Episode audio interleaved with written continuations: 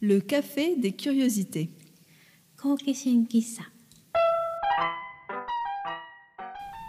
Bienvenue au café des curiosités. Bonjour Lyoko, comment ça va Oui, très bien 皆さんこんにちは今回から2回にわたって腹帯と腹巻きを取り上げます日本の伝統的な習慣とそしてそこから世界も眺めてみたいと思います今回のエピソードについても2人でいろいろと話し合いましたね。そして助産師の方にインタビューもしました。はい。プロ専門の方の目線でお話を伺うことができて日本人の私にとっても改めていろんな気づきがありました。では皆さんお茶でも飲みながらウジカフェ？私たちのちょっと変わった喫茶店での時間をお楽しみください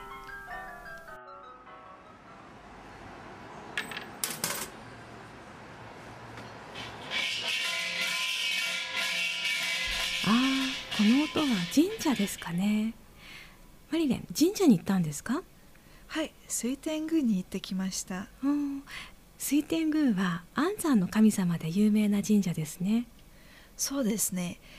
妊娠している女性が犬の日にお参りに行くんですよね。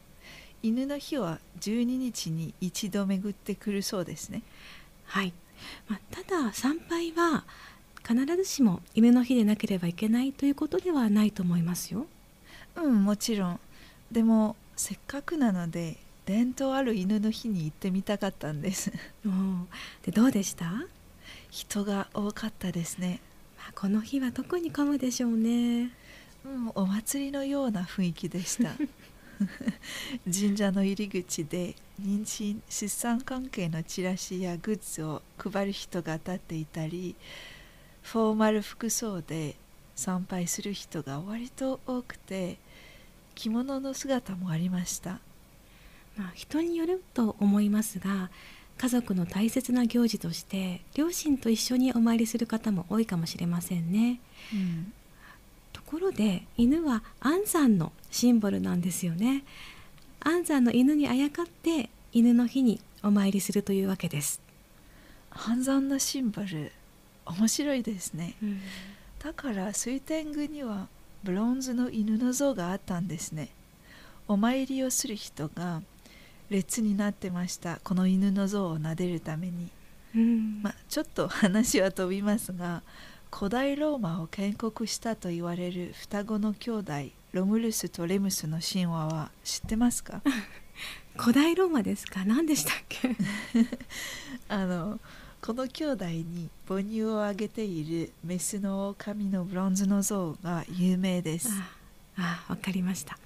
ローマの町のシンボルですね。そうですね。で水天宮の犬のブロンズ像を見てこの狼の像を思い出しました。うーん。水天宮の犬の像は遊んでいる子犬と子犬を優しく見つめる母犬がモチーフなんですよね。まあ、母性という意味でローマの神話の狼と少し似てるんでしょうかね。あーでもね日本人はおそらく水天宮の犬の像から古代ローマを連想しないでしょうね まあしないでしょうね。しないですね さて水天宮は安産の神様として有名ですがただ実は日本では安産を祈願するための祈祷は水天宮以外の神社でもよく行われています。参拝者はそこで祈りを捧げてお守りやお札を受け取ります。水天宮では腹帯が安産のお守りとして参拝者に渡されますね。実はこの腹帯に好奇心をくすぐられて水天宮にお参りしたんです。なるほど腹帯は日本の伝統的な習慣ですね。妊娠中に帯を巻く習慣はフランスでは一般的ではありません。ああそうらしいですね。私も妊娠するまで聞いたことがなかったんです。そんな折にフランスの産後ケアの専門家ベルナデット・ギャスケの本を読んでそこで知りました。彼女の本のいくつかは日本語にも翻訳されてますねあそうですか。妊婦さんにはぜひおすすめです。この本では腹帯は日本だけの風習ではないと説明してました。伝統的な産後ケアが残っている他の文化にも見られる風習だそうです。そうなんですね。それで水天宮の腹帯はどうでした？なかなかつけるのが難しそうでしたね涼子は人参中つけてましたか？うんまあ一応つけてました。ただこの水天宮の帯は伝統的な5メートルの長い木綿の帯で巻き方は私にもよくわからないです。うん。でも実は腹帯といってもいろいろ種類があってストレッチが効いた素材とかマジックテープ付きのベルトのようなものもあってこういうものならつけるのがずっと簡単かと思いますあ私は出産後にマジックテープのやつを使ってみました。ヒップが広がるのを防ぐと聞いてすごく気になったんです。私もそれを信じて出産後に必死でベルトを巻きましたね。腹帯を産後しっかり締めることでお尻のサイズが妊娠前より小さくなったとか、まあ、巷にはそんな情報噂が溢れているんですよね。そうですね、で効果はどうでした？よくわかりません。ただ まあ私的にはベルトを締めていることで腰の辺りに安定感がありました。あと腰痛に悩むこともなかったのでつけてよかったと思ってます。うん私もそう思ってますね、健康についての議論は文化の違いによって解釈が様々で悩むことが多いです例えば私が読んだ日本語の記事は腹帯のメリットは周知の事実のように書かれていますがフランスではそうとは言い難いです。腹帯を産後につけることでお腹を元の位置戻して内臓が下がりすぎるリスクを抑えるメリットがあるという人もいます。ただこれは証明されてないんです、逆に間違ったつけ方をした際の体へのリスクを指摘する人もいます。この腹帯について専門家のお話を聞くことができました。東京都助産師会代表理事松ヶ丘助産院の宋翔子院長にお話を伺いました。腹帯をするということはお腹を温めることと腰を支えることの2つに効果があると思います妊娠中に腹帯もしくは腹巻きをすると体を温めますまた腰を支えるので大変妊婦さんは心地よいというふうにおっしゃいますね。出産後は腹帯で骨盤を締めぐらついている骨盤を支えます。そのために妊娠中に腹腹帯を巻く場所と産後に骨盤を締める場所位置は異なります。総院長にお話を伺いました。腹帯をすることで心地よいと感じたっていうのは私も実体験で感じた効果ですね妊娠中と産後によって腹帯を巻く目的が変わるんですね私にとっては妊婦のお腹を温めるのは全く馴染みがない発想です。そっか、まあ、私はよく妊娠中お腹を冷やさないように言われていたし自分でも自然と冷やさないようにしていました。日本では体を壊したり風邪をひかないために体を温めるっていうのは、まあ、違和感ない発想かなと思いますね。ああそれはよく聞きますねそれにしても人参や産後の習慣は国によって本当に違うんですよね、うん、そうなんですね。今回インタビューに応じてくださった総院長ですが松ヶ丘助産院にはたくさんの外国人の妊婦もいらっしゃるそうです。そこで日々の診察を通じて文化の違いをどのようにご覧になっているか伺いました。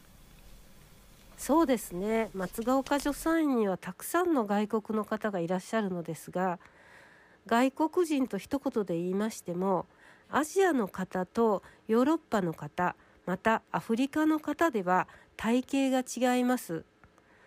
また考え方も違いますので回復の仕方も皆さん異なるというふうに感じています。やはり産後は骨盤が少し緩んでいますので即座に動くと体がグラグラする感じがあるのだと思いますね。日本やアジアの国では1ヶ月ぐらい産後養生を大切にする伝統文化があります。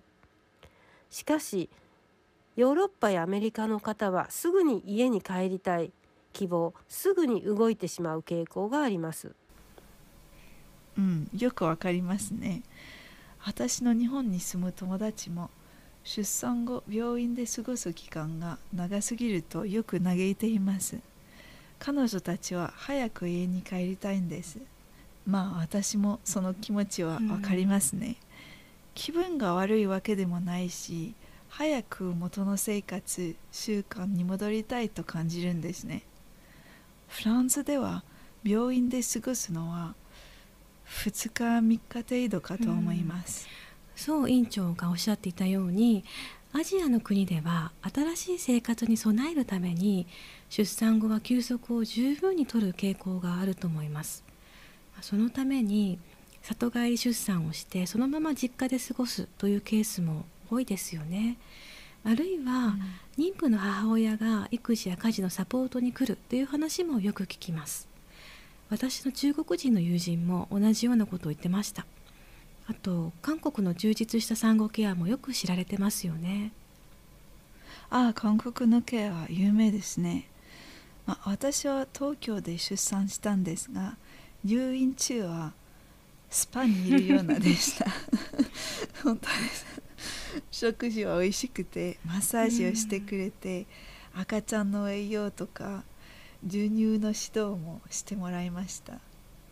腹帯を使った体のケアも習いました、それは出産後当然必要になるケアかなとも思いますね今回のインタビューの際に総院長がヨーロッパの女性も産後は十分に体を休めてほしいとおっしゃっていたんですね。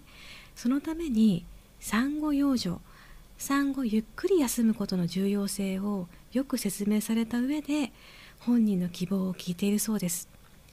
妊婦一人一人と対話を大切にされているのが伝わってきました。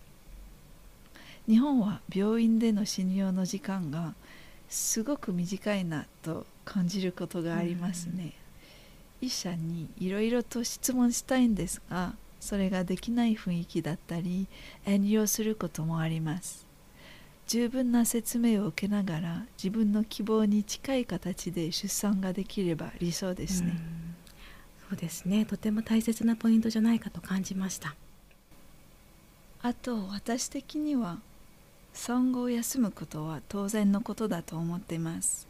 出産はマラソンと同じだと言われています。マラソンか。私はそれ以上かなと思いますね。マラソン走ったことないんですけど。まあそれほど大変ではないかな、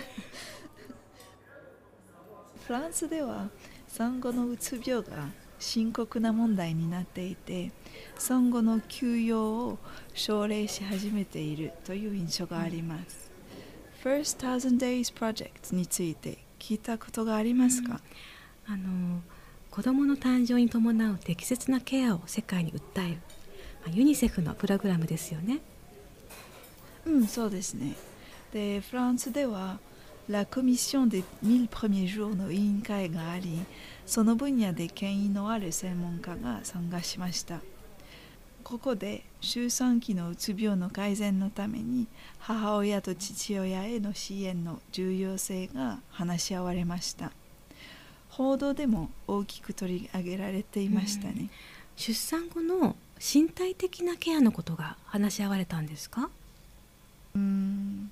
女性の精神状態が注目されている印象がありました。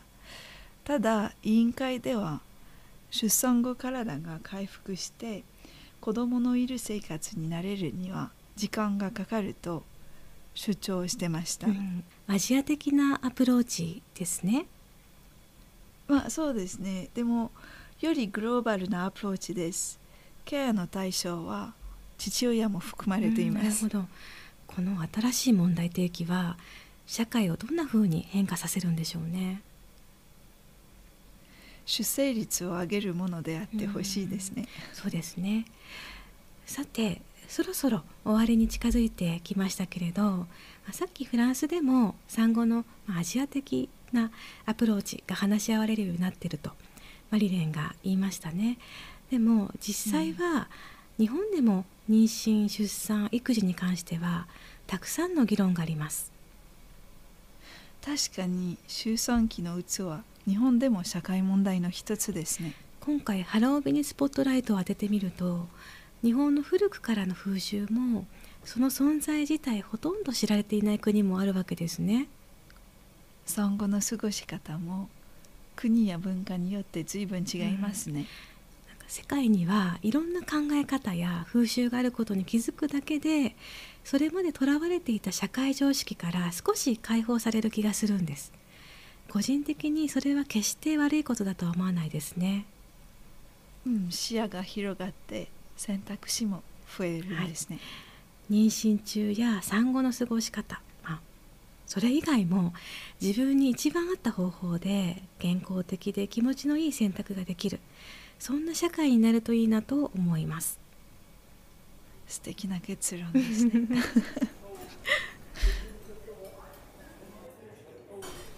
さて今回は腹帯をきっかけに妊娠や産後の過ごし方について考えることができました。総院長のお話のおかげで腹帯という日本の伝統をより深く理解できました。本当にそうですね。今回ご協力いただいた松ヶ丘助産院の総院長松井さんに改めて御礼いたします。ありがとうございました。Merci beaucoup それで腹巻きについては次回ですね。はい。腹巻きも日本独特の文化で探れば探るほど興味深いことばかりです。きっと面白いでしょうね。はい。そうだ。腹巻きに関する何かエピソードなどありましたら私たちのインスタグラムにお寄せください。あそうですね。ぜひよろしくお願いします、では2週間後にお会いしましょう。さようならではここで少しこのポッドキャストについてお知らせしますこのポッドキャストは日本語版とフランス語版があります日本語のエピソードは第1第3金曜日フランス語のエピソードは第2、第4金曜日に放送予定です。すべてのエピソードは Apple Podcast また Amazon Music Podcast などでもお聞きいただけます。では本日のカフェで切りおじてはそろそろ閉店です。次回もここで皆さんのご来店をお待ちしています。Merci beaucoup. さようなら。さようなら。